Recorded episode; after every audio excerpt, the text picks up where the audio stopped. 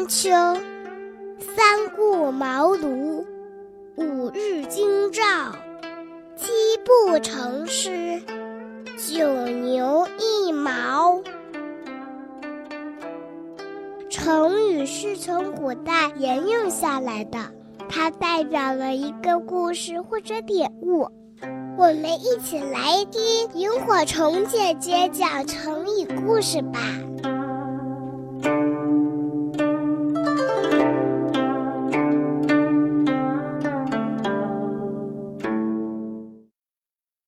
不知轻重。春秋时代。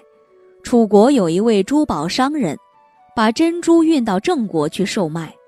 他为了吸引顾客，便别出心裁地选用上等木料制成款式精美的匣子，在匣子外面雕上精致的玫瑰花纹，四边和周围都加上翡翠珠玉的装饰，还用桂胶熏得香喷喷的，让人看了真是爱不释手。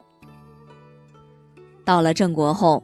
他便选了一个热闹的地方，把带来的珍珠匣子摆出来，果真很快就吸引了许多人前来观看。有一个人见珠宝匣子既精致又美丽，端详了半天，很是喜欢。问明价钱之后，便决定买下来。但这人付完钱后，却将匣子打开，把里面的珍珠还给了珠宝商人。拿着匣子转身就走了。这个故事出自于韩非子《外储说左上》。郑人买其独而还其珠。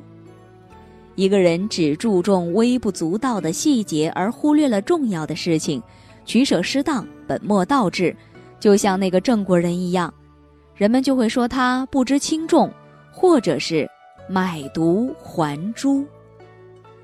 现在呢，若一个人言行冒失没有分寸，我们会说他不知轻重。所以啊，凡是处理事情，都要先分辨出轻重缓急之别，然后再一步步的循序渐进。这样一来，不但行事的效率高，而且成功的概率也更高呢。今天“不知轻重”这个成语啊，还可以说成是。买椟还珠，椟就是盒子、匣子，珠就是珍珠，也就是故事当中说的郑国人买了匣子，却把里面的珍珠还给了珠宝商人，这是不是一件非常可笑的事情呢？所以大家要记得，千万不要不知轻重，也不要买椟还珠哦。好嘞。今天的故事我们就讲到这里啦，下次见。